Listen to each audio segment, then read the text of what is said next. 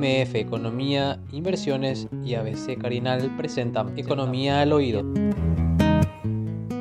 Justamente venimos ya hablando de lo que está pasando en el campo, la sequía que arreció con el sector y que generó evidentemente impactos de manera considerable de perspectivas que se tenían de un buen de una buena campaña quizás al inicio. Evidentemente esto fue tropezando y finalmente la sequía hizo lo suyo afectó de manera considerable al sector agrícola y esto a su vez a las perspectivas económicas para el año 2022 2022 ¿Vos tenés algunos datos antes de presentarle a nuestro invitado, darle la bienvenida te cedo la palabra. Gracias, Prince. Es importante que pensemos los impactos de esta sequía con sus transbordamientos microeconómicos y macroeconómicos. ¿Y qué es lo que significa eso? Cuando pensamos en impactos microeconómicos, hacemos la cadena productiva y a todo lo que implica tener que producir. Entonces estamos pensando no solo en las deudas que el agricultor tiene con el sector financiero, sino estamos pensando en los insumos que se importan, que es parte importante de esa cadena, tanto para la parte química como para las maquinarias. Estamos también pensando en los servicios para tener que comercializar esa producción luego, que es una fuente importante de empleo principalmente en el transporte. Y cuando hablamos de transbordamientos macroeconómicos, pensamos en que con menos ingresos de divisas extranjeras, eso va a tener un impacto en la tasa de cambio. Con menos recaudación, eso va a generar un impacto en las cuentas fiscales y finalmente el crecimiento económico como el todo del país se va a ver afectado. Totalmente. Un resumen espectacular. La gente ya puede decir, ok, ahora ya sé lo que, de lo que vamos a hablar y ya le damos la bienvenida a nuestro invitado. Él es Hugo Pastore, director ejecutivo de la Cámara Paraguaya de Exportadores y Comercializadores de Cereales y Oleaginosas Capeco. No, me, no le pifié a ninguno. Completito el nombre. De nuevo, muchísimas gracias. Hugo, muchísimas gracias por estar este sábado. Le quitamos, te quitamos también de tu rutina, pero es por una buena razón. Sí, buen día, Prince, buen día, Lari. Un gusto estar aquí con ustedes. Saludos también para la audiencia. Y bueno, el tema sí realmente obliga, ¿verdad? Es un tema que, bueno, está impactando muy fuerte en, el campo y eso sin duda, así como ya resumía muy bien Larisa, va a tener consecuencias en, en toda la economía a lo largo de este 2022, ¿verdad? Sin duda. Yo decía que iba a, plantear una pregunta disparadora porque es lo que quizás la gente también se pregunte, ¿verdad? ¿Cómo está el campo hoy por hoy, Hugo? Bueno, el campo está... Eh, renovó el optimismo las lluvias que vinieron, ¿verdad? Esto, permite nuevamente que la gente vaya a trabajar, eh, vuelva a, sembrar esa semilla que es literalmente, parece una expresión poética, pero es una semilla de esperanza realmente de nuevo que se siembra. Eh, con, nuevamente eh, siembras de soja, nuevamente siembras de maíz. Y la gente se puso a trabajar a full porque se dieron las condiciones, ¿verdad? La gente estaba lista, pero bueno, la falta de lluvias estaba impidiendo. Muchas de las áreas estaban cosechadas ya, listas para volver a ser sembradas, pero se necesitaban estas lluvias, ¿verdad? Y que ahora necesitamos que tengan secuencia, ¿verdad? Sin duda hay, una preocupación importante también, porque bueno, hay compromisos que, deben cumplirse, hay cuentas que deben pagarse y eso va a requerir en, toda la cadena, bueno, una habilidad de negociar, gestionar acuerdos eh, y ver, de ir cumpliendo con todos esos compromisos a lo largo del tiempo. Lari, vos tenés consulta, pues yo tengo una serie. yo tengo una consulta también. ¿Tienen alguna actualización respecto a cuánto es el porcentaje de pérdida? Yo suelo usar la expresión de que esto, ya cuando empezaba a sentirse el efecto de la sequía, esto podíamos hacer una analogía con un taxímetro. Uno sube a un taxímetro, se hace la bajada de bandera y eso va contando cuadra a cuadra que avanza el vehículo, ¿verdad? En este caso, cada día que teníamos un día más sin lluvia, con más de 40 grados, que eso en el campo a veces inclusive ahí en, en, la chacra puede ser más inclusive, era mermas que se iban acumulando día a día, ¿verdad? Si nosotros hubiésemos partido de, unas, de un potencial teórico de algo más de 9 millones, 9 millones y medio de toneladas, similares a lo que fueron este, los rendimientos de la zafra pasada, y este año en lo que es el cultivo de verano estaremos alrededor de los 4 millones más o menos. Es impresionante. Una pérdida que ronda el 60%. La pérdida es importante. Lastimosamente en, muchas regiones hay productores que no van a cubrir el costo. El costo se estima en aproximadamente 2.000 kilos, con lo que necesariamente eh, esta, renegociación de la que estamos hablando eh, se impone, ¿verdad? La, la parte buena, digamos, de toda esta situación difícil es que el sector ya ha pasado por crisis. Estos son ciclos que se repiten cada tanto y ha habido la, suficiente habilidad negociadora y, de, donde el sector ha demostrado su seriedad, su compromiso de trabajo. Nadie pide condonaciones, nadie pide subsidios, nadie pide... el sector lo que pide es tiempo refinanciando los compromisos, repactando los saldos impagos, a dos, tres, cinco años, dependiendo de cuál sea el caso. Cada caso será, tendrá que ser objeto de un análisis puntual, ¿verdad? Pero el sector ha demostrado que se cubren todas las cuentas, a veces más rápido inclusive, ¿verdad? Hay casos, hubo de, de situaciones pasadas donde el sector productivo se vio afectado, pero de manera considerable, sin embargo, con las medidas que se llegaron a tomar, pese a que las medidas del gobierno venían muy, muy tarde, igual el sector productivo pudo hacer frente a sus compromisos. Y eso se vio y se tiene antecedentes. Por eso me parece importante puntualizar que cuando se dice eh, asistencia al sector productivo, no estamos hablando de eso que vos dijiste, ¿verdad? De, perdón de deudas, o sea, dejar de pagar, sino dar una un pequeño margen para que el productor pueda de alguna manera volver a sentirse fortalecido para cumplir con lo que tiene que cumplir. En la medida que se dieron esas condiciones en, en oportunidades anteriores, se ha cumplido, inclusive a veces con anticipación, ¿verdad? Se pactaba cinco años, eventualmente ya se pagaba tres o cuatro, ¿verdad? Entonces, eh, eh, hay que hacer un análisis cuidadoso eh, del flujo de caja proyectado que podrá tener cada caso. Hay que tener una especial atención con el pequeño productor que eventualmente tiene menos herramientas, eventualmente tiene menos maquinaria, tiene que compartirla dentro de lo que es su comunidad. y vemos también con, mucho agrado que se ha tenido especial atención también a ese segmento, ¿verdad?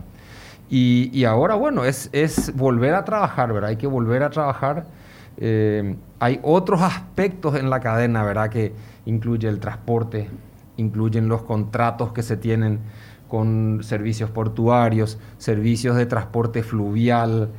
Eh, hay muchos frentes que deben de ser atendidos, ¿verdad? Y luego mirar ya la próxima zafra eh, de manera que los insumos necesarios, semillas, fertilizantes, defensivos agrícolas, estén a disposición del productor en tiempo y forma como para poder encarar la próxima campaña.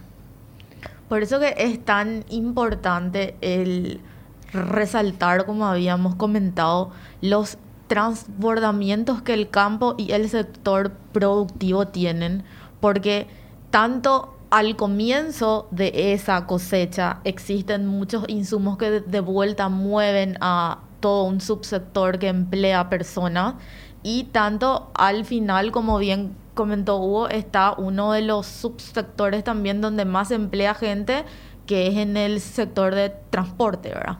Entonces, esas son cuestiones a siempre tener que puntuar respecto a la importancia que el sector tiene en otros aspectos también. Sí, en el sector transporte nosotros tenemos un, un primer flete que se realiza que es de la chacra a los silos de acopio. Luego de los silos de acopio a los puertos y fábricas.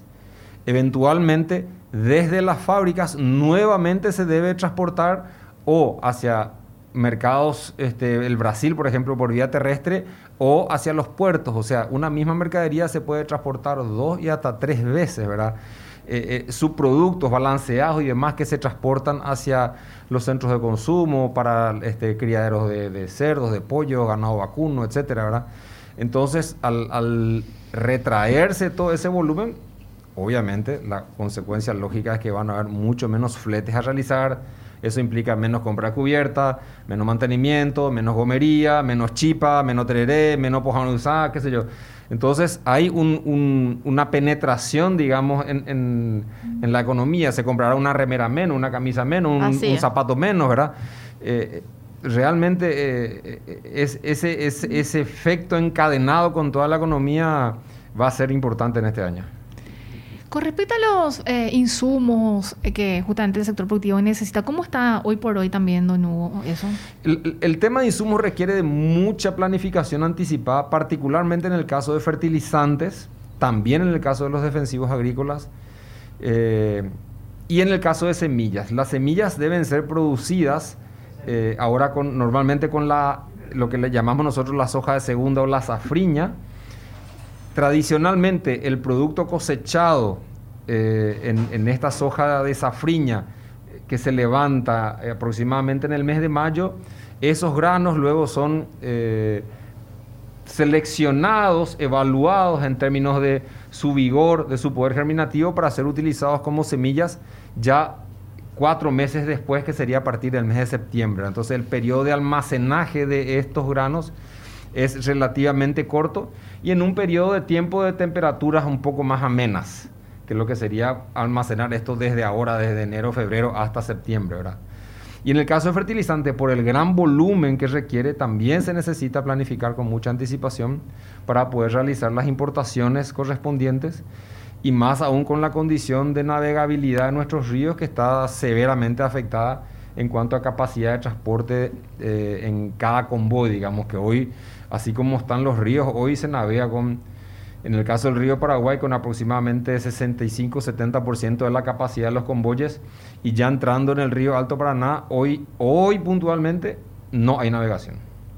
No se puede entrar al río Alto Paraná, que bueno, que lastimosamente es una situación, una coyuntura que, que venimos viendo ya durante varias zafras con un trabajo conjunto con con la Cancillería, con las binacionales, para tratar de generar lo que llamamos las ventanas de agua que permitan por lo menos entrar, cargar y salir, ¿verdad? Eso requiere una coordinación muy fina con lo que es la generación de energía, su ¿verdad? Porque hoy el insumo agua es escaso, entonces no se puede eh, desaprovechar ni un metro cúbico de agua sin que genere el correspondiente la correspondiente energía que, que puede hacerlo, ¿verdad?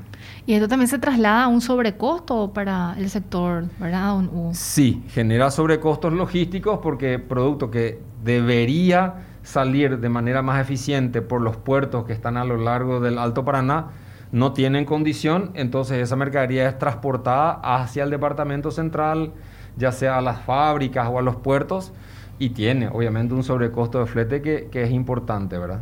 Dentro de un contexto de inflación internacional en donde el combustible sigue subiendo y en donde se ve también que países que son productores de químicos que componen a los defensivos tienen subas en los precios por otros conflictos geopolíticos. Entonces vemos cómo hace muchos años ya todo se produce dentro de lo que llamamos cadena global de valor. Entonces lo que suceda en otro lado del el mundo nos afecta y eso se suma al cóctel de bajos niveles de los eh, ríos y las subconsecuentes cuestiones de la sequía.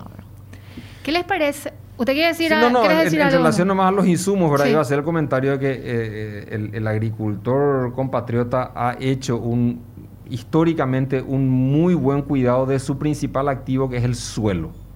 La tierra es el principal activo y él lo cuida, ¿verdad? Eh, habiendo pasado ya a inicio de los años 90 masivamente de un sistema de producción tradicional con el arado y la rastra y demás a un sistema de siembra directa que hoy cubre la gran parte del área de, producción nacional donde se preserva de la erosión. Se usa fertilizantes, cultivos de cobertura que mejoran eh, la condición de porcentaje de materia orgánica y demás. En general los suelos están nutridos. Eso permite que nosotros en condiciones normales tengamos los rendimientos y los niveles de producción que tenemos y de manera estable. No es que uno diga, pucha, este año mira la producción cayó, tuvimos lluvia, tuvimos sol, tuvimos temperatura y no hay producción. No, eso nunca pasa. siempre se produce, dadas las condiciones, tenemos zafras de muy buena cantidad. Hemos visto hace, hace un par de años, tuvimos una zafra récord cuando se alinearon los astros, digamos, y tuvimos condiciones ideales y la producción está. Y es porque los suelos responden, la genética que se usa de semillas responde, ¿verdad? Entonces la producción viene, entonces en general nuestros cultivos, nuestros suelos, digo bien, están bien nutridos y están bien preservados. Sobre lo que queremos conversar ahora con Hugo, ya que primero hicimos un diagnóstico, es empezar a mirar hacia adelante cómo, cómo planificarnos y cómo refinanciar la cuestión financiera que afecta al campo hoy. Y en ese aspecto la pregunta que queremos consultar es respecto a las normativas del Banco Central para tener atender esta cuestión, ya que sabemos que estos instructivos no son vinculantes, entonces cada entidad financiera tiene que sentarse a mirar su, su cartera, tiene que sentarse con sus clientes para a partir de ahí ver qué camino tomar y cómo refinanciar esta cuestión. Perdón, perdón, Hugo. Antes de, responder directamente a, a, Lari, me gustaría, para que también la gente pueda entender, ¿verdad?, en qué consiste básicamente este instrumento que saca, por cierto, mucho tiempo, como vos decías, mucho tiempo antes de que se genere la catástrofe gigante y ya sea incontrolable casi la situación, el Banco Central del Paraguay.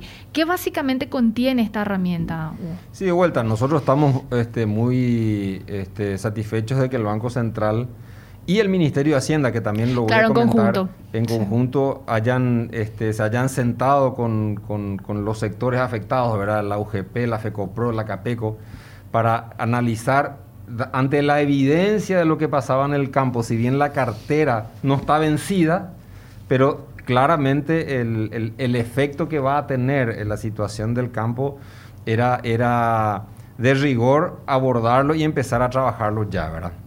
Y en ese sentido, eh, el Banco Central básicamente habla de, tres posibles vías para analizar el caso de cada cliente, ¿verdad? Productor, empresa, que puede ser o renovar, refinanciar o reestructurar los compromisos, ¿verdad?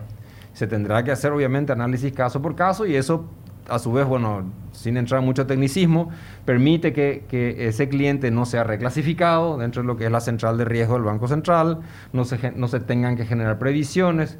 Entonces, bueno, eso permite manejar la cartera afectada de una manera más razonable, digamos, por parte de cada entidad financiera. Entendiendo la realidad entendiendo la realidad y de vuelta, ahora entendiendo también que en base a la experiencia anterior, esto, esta, son, este, son estas son estrategias que han demostrado ser efectivas y resultan, ¿verdad? Es importante mencionar también el caso del Ministerio de Hacienda, ¿verdad? Nosotros hemos tenido un año 2021 que ha sido positivo para el sector.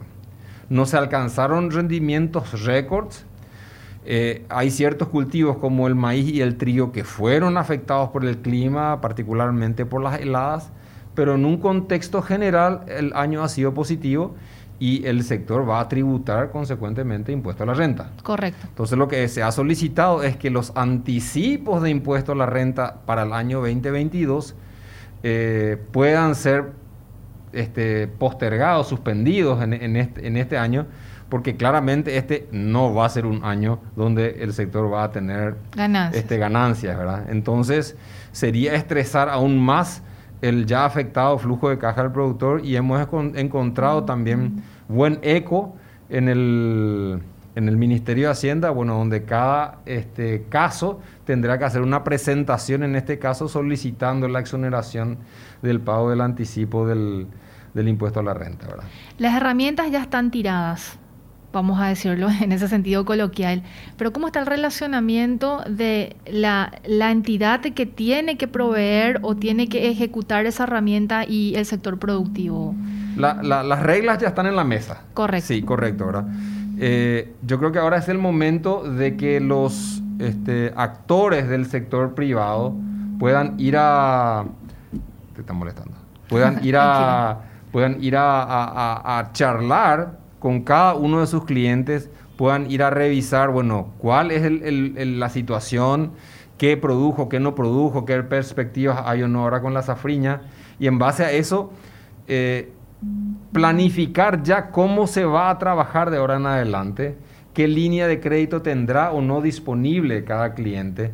Digamos, si un cliente tenía una, una deuda de 100, pagó una parte, la, la parte no paga, se refinancia, vuelve a renovarse la línea de crédito, el productor ya sabe, la empresa ya sabe que tiene de vuelta disponible una línea de crédito, entonces eh, en base a eso ya vuelve a planificar lo que van a hacer los trabajos ya para las próximas campañas. Entonces, yo creo que ahora el momento es este, ¿verdad? De que los financiadores, llámese eh, banca privada, banca pública y, sector comercial, que es un financiador muy importante, eh, hagan ese proceso de trabajo, ¿verdad? Lari. Bueno, y luego también, entonces, nuestro análisis respecto a el crecimiento para este año fue mirando la primera zafra, ceteris paribus, como le decimos los economistas, todo más constante, el maíz y lo que tiene que venir luego entre los demás cultivos como trigo, sorgo, canola. ¿Cuáles son las expectativas respecto a esos otros cultivos también? Bueno, en el caso del maíz vemos que, que hay una intención de siembra importante, eventualmente inclusive un poco mayor a la originalmente prevista. Em, el trigo, bueno, tenemos todavía un tiempo hasta llegar a, la, época de plantío, pero normalmente el, el, productor busca opciones que le permitan generar caja a lo largo del año ante el estrés de caja que se generó ahora con el principal cultivo que fue la soja, ¿verdad? Entonces, esa, esa continua generación de caja que se va presentando con diferentes cultivos. El maíz safriña se va a sembrar ahora durante el mes de febrero principalmente. Eso se va a cosechar allá por julio, generará caja en julio. El trigo se va a sembrar en abril, mayo, se va a cosechar en septiembre, generará caja en septiembre, octubre. Y luego la soja se va a sembrar de vuelta en septiembre, octubre este, si Dios y el clima así lo permiten. Esperemos que y, sí. Y tendremos de vuelta generación de caja en enero, febrero y marzo del año que viene. Entonces es importante esa, eh, esa distribución en la generación de caja que, va a tener el productor en, los próximos meses. ¿verdad? Eh, en el sector somos optimistas por definición. ¿verdad? El, productor es... es eh, trabaja en una industria a cielo abierto. Lo que él sabe hacer es producir. Él conoce la técnica, él tiene las herramientas, él tiene la tierra eh, y él va a trabajar, va a trabajar para salir adelante, sin duda, ¿verdad? Finalmente, don Hugo, ya para ir cerrando, con todas estas condiciones que estamos teniendo y, y, que evidentemente ya dijimos que terminó afectando de manera importante al sector y esto con sus externalidades también, ¿qué es lo que el sector productivo pide en materia de, apoyo por parte del Estado? ¿Esta medida estuvo acorde? ¿Necesitan otro tipo de herramientas? ¿Se planteó eso en mesa o...? El, sector necesita reglas claras. Reglas claras, eh, las necesidades ya se han planteado, que es principalmente tiempo y tener las herramientas disponibles para poder volver a trabajar. No nos tenemos que olvidar de que el 2022 y el 2023 serán, y, principalmente este será un año políticamente muy activo. Entonces esperamos realmente que la coyuntura política no afecte a lo que es el trabajo, que las seguridades que se necesitan siempre estén presentes, que las garantías de trabajo en el campo siempre estén presentes, que, digamos que, el barullo que muchas veces se genera en, determinadas regiones con gente, no sé, invasiones o hostilización a gente que quiere trabajar, no se den en esta, en esta campaña y realmente tengamos todas esas garantías por parte del gobierno, ¿verdad? Que, que las políticas públicas sean las que primen y no la politiquería en este año que tiene que ser un año de foco en trabajo. MF Economía Inversiones, ideas globales para necesidades locales. Visítanos en www.mf.com.py.